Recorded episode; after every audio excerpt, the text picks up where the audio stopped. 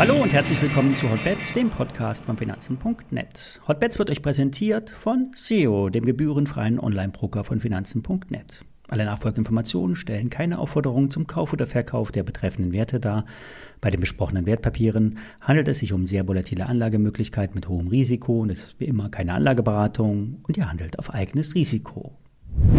Heute ist Jerome Powell Day. Der amerikanische Notenbankpräsident spricht heute Abend. Geplant ist die Rede für 19.30 Uhr unserer Zeit.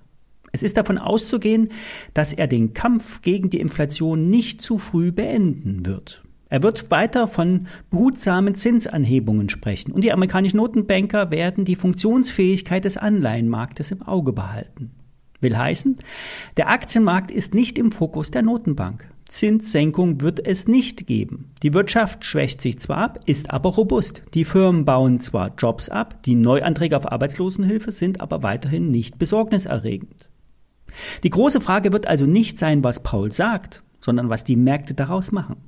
Nach acht Wochen steigenden Notierungen bei Dow, DAX und S&P sind wir in, ein, in, in dieser Woche in der Konsolidierungswoche. Die Abschläge sind noch überschaubar. Der DAX vermeidet bisher tunlich, seinen Sell-Tracker zu aktivieren. Erst unter 14.300 gehen wir in die nächste Etage runter.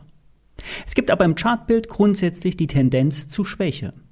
Alle Welt schaut auf Apple. Die wichtigste Aktie der Welt wird durch die China-Turbulenzen beim Foxconn-Lieferanten geschwächt. Es ist nicht auszuschließen, dass das letzte Zwischentief bei 135 Dollar bald getestet wird. Apple ist die am stärksten gewichtete Aktie in den Indizes und in den Depots der Profis. Jeder Asset Manager hat Apple im Depot. Wie heißt es so schön? Wer den Markt bewegen will, muss die Apple bewegen. Jetzt könnte Apple durch den Markt auf tiefere Levels gedrückt werden über 2 Billionen US-Dollar und damit meine ich nicht amerikanische Billionen, sondern 2000 Milliarden US-Dollar ist der Tech-Gigant an der Börse wert. Würde Apple nur noch 1000 Milliarden wert sein, stände die Aktie bei rund 70 Dollar. Wie ihr wisst, ich bin seit 150 Dollar Short in der Apple-Aktie. Das Hebel 6 Papier hat schon 30 Prozent zugelegt. Wer ebenfalls Short ist, muss selbstständig an Gewinnmitnahmen denken. Ab heute Nachmittag 14.50 Uhr kommen ATP-Daten. Das sind US-Arbeitsmarktzahlen aus der Privatwirtschaft. Diese zeigen in der Regel die Richtung gut an. 16 Uhr kommen dann noch die offenen Stellen hinzu. Über die Inflationszahlen müssen wir hier nicht weiter reden. In Europa bleibt die Inflation hoch. In Amerika wird sie sinken. Aber nicht genug für die Notenbank. Heute hat sich übrigens der ehemalige EZB-Präsident Jean-Claude Trichet geäußert. Er zeigt sich besorgt wegen der hohen Inflation. O-Ton, die Inflation muss unbedingt wieder unter Kontrolle gebracht werden. Wir haben in den 70er Jahren eine Phase erlebt, in der wir die Kontrolle über die Inflation verloren haben. Wir wissen, was es kostet, die Kontrolle über die Inflation zu verlieren. Das müssen wir vermeiden. So Trichet. Kommen wir zu den Hotstocks. Die Aktie von Ibotec steigt weiter an, obwohl es neben den bekannten Ankündigungen keine weiteren News gab. Bekannt ist, Ibotec will groß ins Batteriegeschäft einsteigen und Autokonzerne mit deren Batterieproduzenten mit veredelten Rohmaterialien versorgen. Im Speziellen geht es um Kathodenmaterial. Ibotec hat sich bereits im Vorfeld Rohstoffketten gesichert. Die eigene Produktionsmenge soll auf 10.000 Tonnen hochgefahren werden. Derzeit können 4.000 Tonnen ausgeliefert werden. Doch bisher gibt es keine konkreten Abnehmermengen.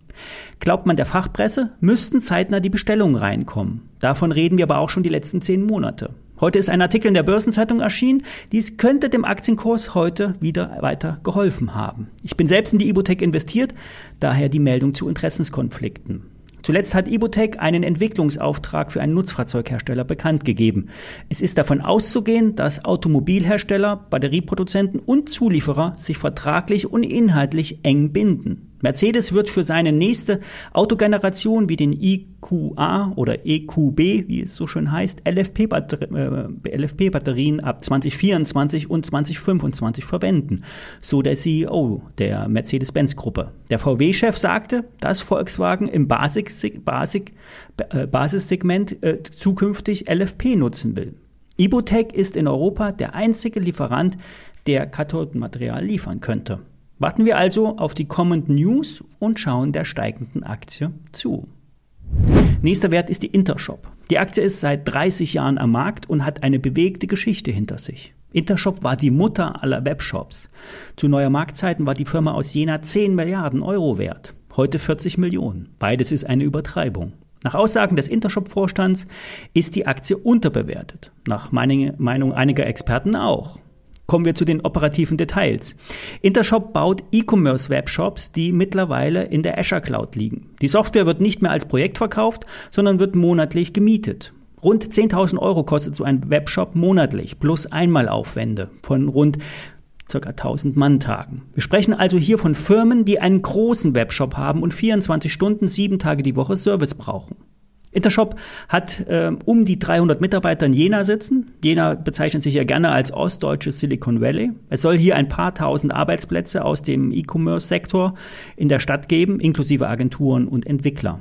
Intershop hat zudem ein weltweites Partnersystem. Es arbeiten weltweit deutlich mehr Entwickler an Intershop-Kundenapplikationen, als die Firma selbst Mitarbeiter hat. Die Cloud-Umsätze stiegen zuletzt deutlich an, plus 27 Prozent. Über 65 Prozent beträgt das Cloud-Order-Volumen, also zukünftiges Geschäft. Die Marge im Cloud-Business soll nach CEO-Angaben bei zuletzt 55 Prozent liegen. Und trotzdem ist das EBIT mit 1,1 Millionen Euro negativ. Das liegt daran, dass in der Vergangenheit Projekte als Festpreisprojekte verkauft wurden und im Nachhinein nicht nachverrechnet werden können. Das Problem ist erkannt, gefixt und soll nicht mehr vorkommen, so der Vorstand. Im Ausblick wird von einem niedrigen einstelligen Millionen Euro EBIT-Betrag für 2023 ausgegangen. Der Umsatz soll in etwa gleich bleiben, wobei die Cloud-Umsätze um 20 Prozent zulegen sollen, was wahrscheinlich konservativ geschätzt ist. Ich habe die Aktie seit ein paar Wochen im Depot und gestern noch einmal zugekauft. Der Wert liegt mit 2,65 Euro ziemlich weit am Boden. Die Börsenumsätze sind sehr gering. Wann jetzt die Aktie wirklich erwacht, ist unklar. Es gibt einen großen Ankerinvestor. Der Vorstand könnte sich auch weitere Aktienkäufe vorstellen. Konkret ist aber nichts. Börsengeflüster stuft den Wert als Halten ein. 40 Millionen Euro Börsenwert bei rund 35 Millionen Euro Umsatz sollte nicht zu viel sein. Soweit für heute. Ich melde mich morgen wieder. Viele Grüße.